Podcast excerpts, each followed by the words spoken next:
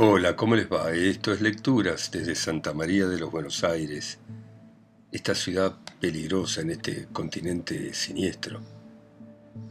Y vamos a continuar con Sobre héroes y tumbas de Ernesto Sábato. Y continúa de esta manera. Volviendo a nuestro problema, imaginé que Iglesias no sería conducido en aquella primera salida a una de las sociedades esotéricas, esas instituciones donde los ciegos utilizan a pobres diablos videntes o a señoras de buen corazón y cerebro de mosca, echando mano de los peores y más baratos recursos de la demagogia sentimental. Intuí, por lo tanto, que aquella primera salida de Iglesias podía introducirme de un solo golpe en uno de los reductos secretos, con todos los peligros que eso implicaba, es cierto, pero asimismo con todas sus formidables posibilidades. De modo que esa tarde, cuando me senté en el café, había tomado ya todas las medidas que me parecieron inteligentes para el caso de un viaje de tal naturaleza. Se me podrá decir que es fácil tomar determinaciones razonables para un viaje a las sierras de Córdoba, pero no se ve cómo, a menos de estar loco, se pueden tomar medidas para la exploración del universo de los ciegos. Bien, la verdad es que esas famosas medidas fueron dos o tres relativamente lógicas. Una linterna eléctrica, algún alimento concentrado y dos o tres cosas similares. Decidí que, tal como lo hacen los nadadores de fondo, lo mejor era llevar como alimento concentrado chocolate. Con mi linterna de bolsillo, mi chocolate y un bastón blanco que a último momento se me ocurrió que podía serme útil, como el uniforme del enemigo para una patrulla, esperé, con los nervios en el último grado de tensión, la salida de Iglesias con el hombrecito. Quedaba, cierto, la posibilidad de que el tipógrafo, en su calidad de español, se negara a acompañar al hombrecito y decidiera permanecer orgullosamente solitario. En ese caso todo el edificio que había yo erigido se vendría abajo como un castillo de naipes, y mi equipo de chocolate, linterna y bastón blanco quedaría automáticamente convertido en un grotesco equipo para loco. Pero Iglesias bajó. El señor bajito venía conversándole con entusiasmo y el tipógrafo lo escuchaba con su dignidad de hidalgo miserable que no se ha rebajado ni se rebajará jamás. Se movía con torpeza y el bastón blanco que el otro le había traído era todavía manejado con timidez, manteniéndolo de pronto en el aire durante varios pasos como quien lleva un termo. Cuánto le faltaba aún para completar su aprendizaje. Esa comprobación me renovó los ánimos y salí detrás de ellos con bastante aplomo. En ningún momento el señor Bajito dio indicios de sospechar mi persecución y esto también aumentó mi seguridad hasta el punto de despertarme una especie de orgullo porque las cosas estuviesen saliendo tal como las había calculado en tantos años de espera y estudios preliminares. Porque, y no sé si lo dije antes, desde mi frustrada tentativa con el ciego del subterráneo a Palermo, dediqué casi todo el tiempo de mi vida a la observación sistemática y minuciosa de la actividad visible de cuanto ciego encontraba en las calles de Buenos Aires, en ese lapso de tres años compré centenares de revistas inútiles. Compré y arrojé ballenitas por docenas de docenas. Adquirí miles de lápices y libretitas de todo tamaño. Asistí a conciertos de ciegos. Aprendí el sistema braille y permanecí días interminables en la biblioteca. Como se comprende, esta actividad ofrecía peligros inmensos, ya que si se sospechaba de mí, todos mis planes se venían abajo aparte de que mi propia vida corría peligro. Pero era inevitable y hasta cierto punto, paradójicamente, la única oportunidad de salvación frente a esos mismos peligros. Más o menos como el aprendizaje que, con peligro de muerte, hacen los soldados que son entrenados para buscaminas, que en el momento culminante de su entrenamiento deben enfrentarse con los mismos peligros que precisamente están destinados a evitar. No tan disparatados, sin embargo, como para haber enfrentado esos riesgos sin recaudos elementales. Cambiaba mi ropa, usaba bigotes o barbas postizas, me ponía anteojos oscuros, cambiaba mi voz. Así investigué muchas cosas en esos tres años, y gracias a esa árida labor preliminar me fue posible penetrar en el dominio secreto. Y así terminé. Porque en estos días que preceden a mi muerte, No tengo ya dudas de que mi destino estaba decidido. Acá desde los comienzos mismos de mi investigación, desde aquel día ciago en que vigilé al ciego del subterráneo a lo largo de varios viajes entre Plaza de Mayo y Palermo. Y a veces pienso que cuando más astuto me creí y cuando más fatuamente celebré lo que yo imaginaba mi suprema habilidad, más era vigilado y más iba en busca de mi propia perdición, hasta el punto de que he llegado a sospechar de la propia Buda de Chepareborda. Qué tenebrosamente cómica se me parece ahora la idea de que toda aquella mise en escena con velots y bambis gigantescos, con fotos trucadas de matrimonio pequeño burgués de vacaciones, con apacibles cartelitos provenzales, que todo aquello, en fin, que en mi arrogancia me permitía sonreírme para mis adentros, no haya sido más que eso, más que una burda, una tenebrosamente cómica mise en. Con todo, estas no son más que suposiciones, aunque sean prácticamente suposiciones. Y me he propuesto hablar de hechos. Volvamos pues a los acontecimientos tal como ocurrieron. En los días que precedieron a la salida de iglesia yo había estudiado, como en una partida de ajedrez, todas las variantes que podía asumir esa salida, ya que debía estar preparado para cada una de ellas. Por ejemplo, podía suceder muy bien que esa gente viniese a buscarlo en un taxi o en un coche particular. Como yo no iba a perder la más brillante oportunidad de mi vida por olvido de una combinación tan groseramente previsible, mantuve estacionada en la cercanía una rural que me facilitó R uno de mis socios en la falsificación de billetes. Pero cuando aquel día vi llegar de a pie al emisario parecido a Pierre Fresnay, comprendí que mi precaución era inútil. Claro, quedaba la variante de tomar luego un taxi con iglesias, y aunque hoy en día en Buenos Aires es tan difícil conseguir un taxi como un mamut, estuve atento a esa posibilidad cuando lo vi bajar. Pero no permanecieron en la puerta, en la actitud de quien espera el paso de uno. Por el contrario, y sin siquiera echar un vistazo a derecha e izquierda, el hombrecito llevó del brazo al tipógrafo hacia el lado de Bartolomé Mitre. Era ya evidente que irían donde fuese con los medios comunes de transportes. Es cierto que quedaba la variante de que el otro, el gordo de la CADE, los estuviese esperando en algún lugar con un coche, pero no me pareció lógico, porque no veía ningún motivo para que no esperase allí mismo en la calle Paso. Por otro lado, se me ocurría bastante adecuado el transporte en un ómnibus o colectivo, pues probablemente no quieran dar al nuevo ciego la sensación inmediata de que son una secta poderosa. La humildad de los procedimientos, hasta la pobreza de recursos, son un arma eficaz en medio de una sociedad egoísta, atroz, pero propensa al sentimentalismo, aunque el pero debería ser reemplazado por la simple conjunción y. Lo seguía a una distancia prudencial. Al llegar a la esquina doblaron hacia la izquierda y siguieron hacia Pueyrredón. Allí se detuvieron frente a uno de los postes indicadores de transporte. Había una cola de unas cuantas personas, hombres y mujeres, pero a iniciativa de un señor con portafolio y anteojos, de aspecto honorable, pero que intuí era un implacable sinvergüenza, todos dieron preferencia al cieguito y así se rehizo la fila detrás de nuestros dos hombres. En el poste había marcado tres números, y eran para mí la clave inicial de un gran enigma, ya que no eran los números de ómnibus que iban a Retiro y a la Facultad de Derecho, al Hospital de Clínicas o a Belgrano, sino a las puertas de lo desconocido.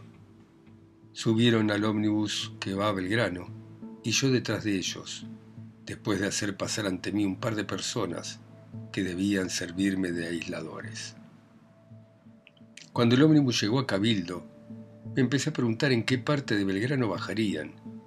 El ómnibus siguió sin que el hombrecito diera señales de preocupación, hasta que al llegar a Virrey del Pino empezó a pedir paso y se acomodaron al lado de la puerta bajada.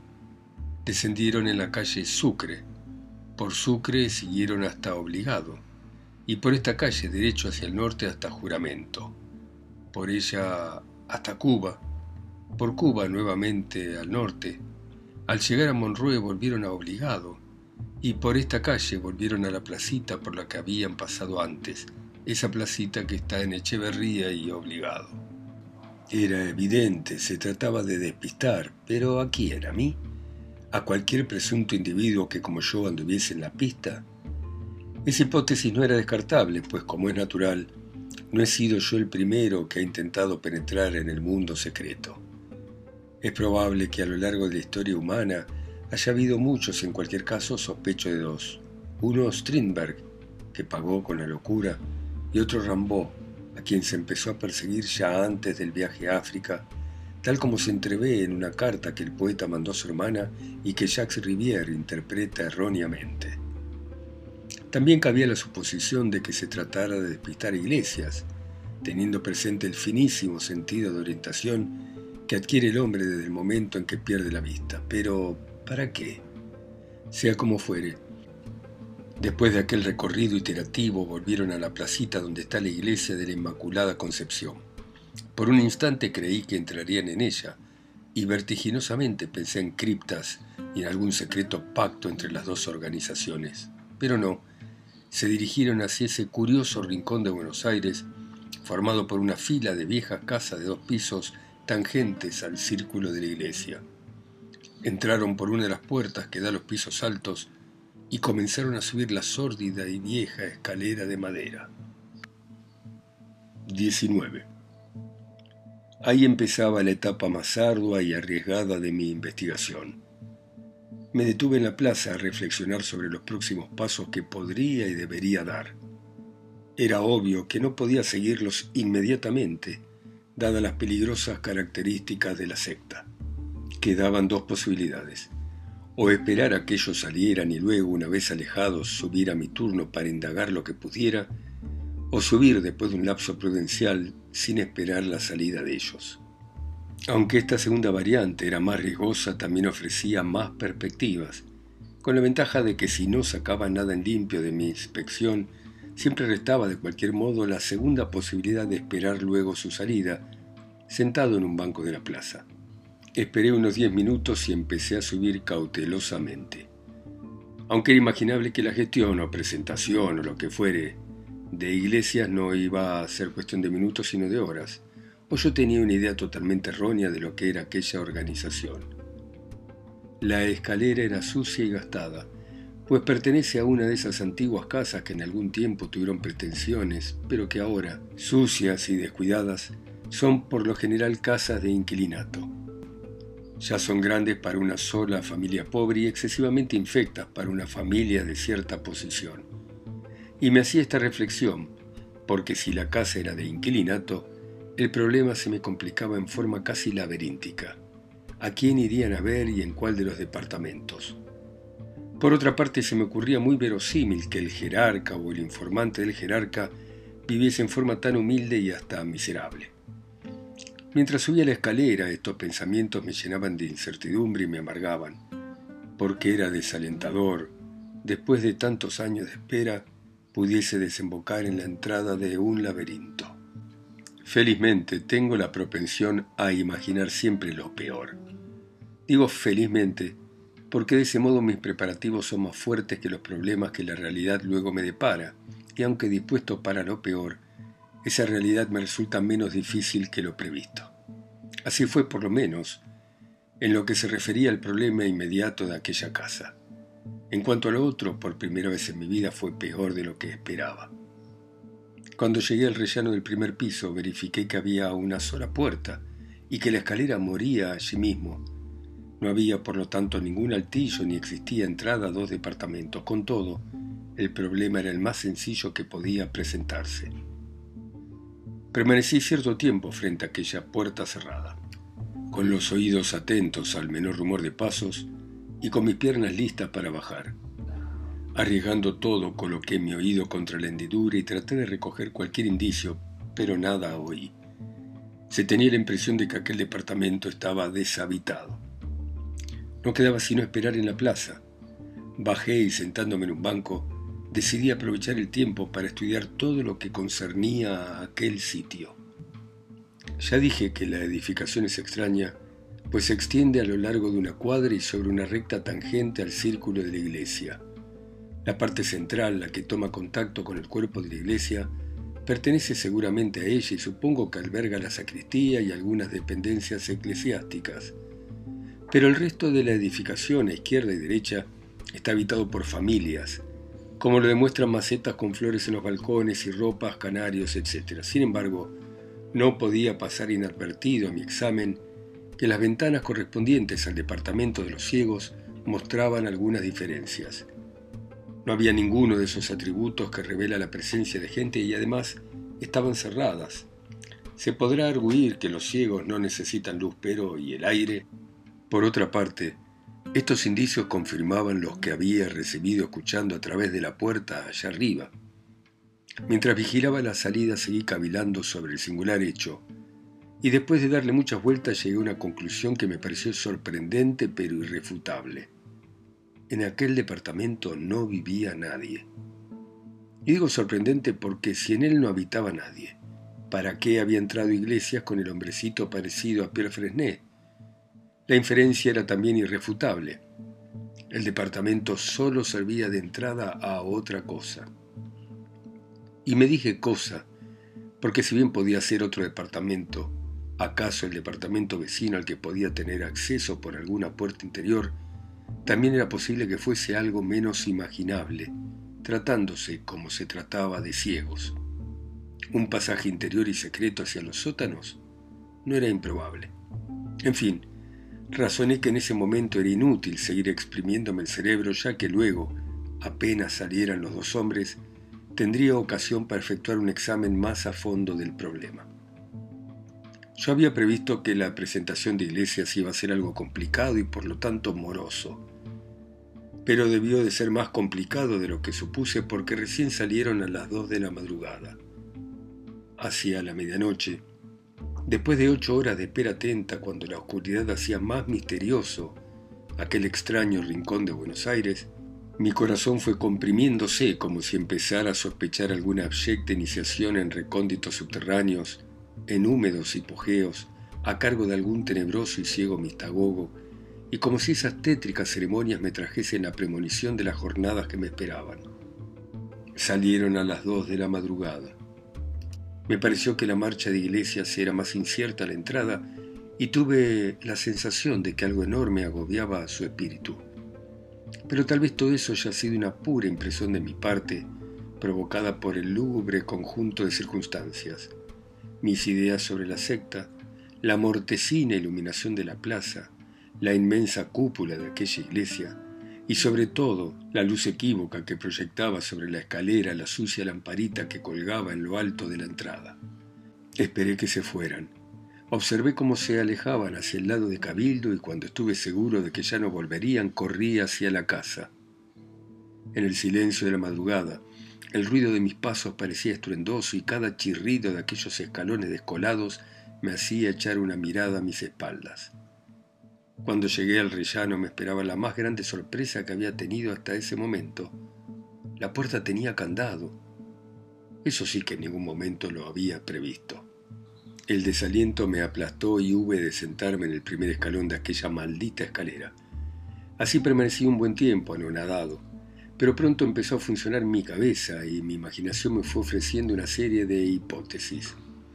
Ellos acababan de salir y después nadie más lo había hecho, de modo que el candado fue quitado al entrar y puesto al salir por el hombre que se parecía a Pierre Fresnay. Por lo tanto, si en aquella casa había algún género de habitantes o si daba mediante un pasaje secreto a algo habitado, en cualquier forma esos seres no salían ni entraban por la puerta que ahora tenía ante mis ojos. Ese algo, pues, ese departamento o casa o cueva o lo que fuere, tenía otra salida o varias salidas más, acaso otras zonas del barrio o de la ciudad.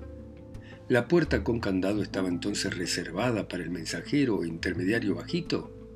Bueno, sí, para él o para otros individuos que desempeñasen tareas semejantes, a cada uno de los cuales había que suponer provisto de una llave idéntica. Esta primera serie de razonamientos me confirmó la presunción que tuve al observar la casa desde la placita. Allí no vivía nadie, desde ya podía dar por segura, pues, una conclusión de importancia para mis etapas siguientes. Aquel departamento era meramente un pasaje hacia otra parte. ¿Qué podía ser aquella otra parte? Eso no lo podía imaginar, y lo único que cabía era la audaz tentativa de violar aquel candado, entrar en la casa misteriosa y ver una vez en ella a dónde podía conducir. Para eso me era necesario una ganzúa o simplemente romper aquello con tenaza o cualquier medio violento parecido. Mi impaciencia ahora era tanta que no podía esperar otro día. Descarté la idea de romper el candado por el ruido que produciría la operación y pensé que lo mejor era recurrir a la ayuda de uno de mis conocidos. Bajé, fui hasta Cabildo y esperé el paso de un taxi que a esas horas de la madrugada no faltaban. La suerte parecía estar de mi lado. A los pocos minutos pude tomar uno y le ordené me llevar hasta la calle Paso. Allí subí a la rural y con ella me dirigí a la casa de Floresta donde vive F. Le expliqué a gritos, es famoso por su sueño pesado, que necesitaba abrir un candado esa misma noche. Cuando se despejó y cuando se enteró de qué clase de cerradura se trataba, casi se echa de nuevo en la cama, tan indignado estaba. Despertarlo a él para abrir un candado era como consultarlo a Stavisky para una estafa de mil francos. Lo amenacé, lo sacudí y finalmente lo arrastré a mi camioneta, corriendo como si la organización fuera a derrumbarse aquella misma noche. Llegué en poco más de media hora hasta la placita de Belgrano. Detuve el auto en la calle Echeverría y después de verificar que ninguna persona se encontraba en los alrededores, descendimos con F y caminamos hacia nuestra casa. La operación de abrir el candado le llevó cosa de medio minuto, después de lo cual le dije que tendría que volverse solo a Floresta, porque yo tardaría mucho en aquella casa. Eso lo puso más furioso aún, pero lo convencí de que se trataba de algo de gran importancia para mí y que en todo caso en Cabildo era fácil encontrar taxis. Rechazó con dignidad el dinero que intenté darle para el taxi y se retiró sin saludarme. Debo decir que mientras iba en mi coche hacia la calle Paso, me asaltó una pregunta. ¿Por qué cuando yo subí por primera vez no había candado? Bueno, era lógico que no lo hubiera, ya que los dos hombres habían entrado y no podían volver a colocar un candado por la parte de afuera. Pero si aquella entrada era tan importante, como todo lo hacía suponer, ¿cómo se explicaba que la dejasen abierta a cualquier intruso?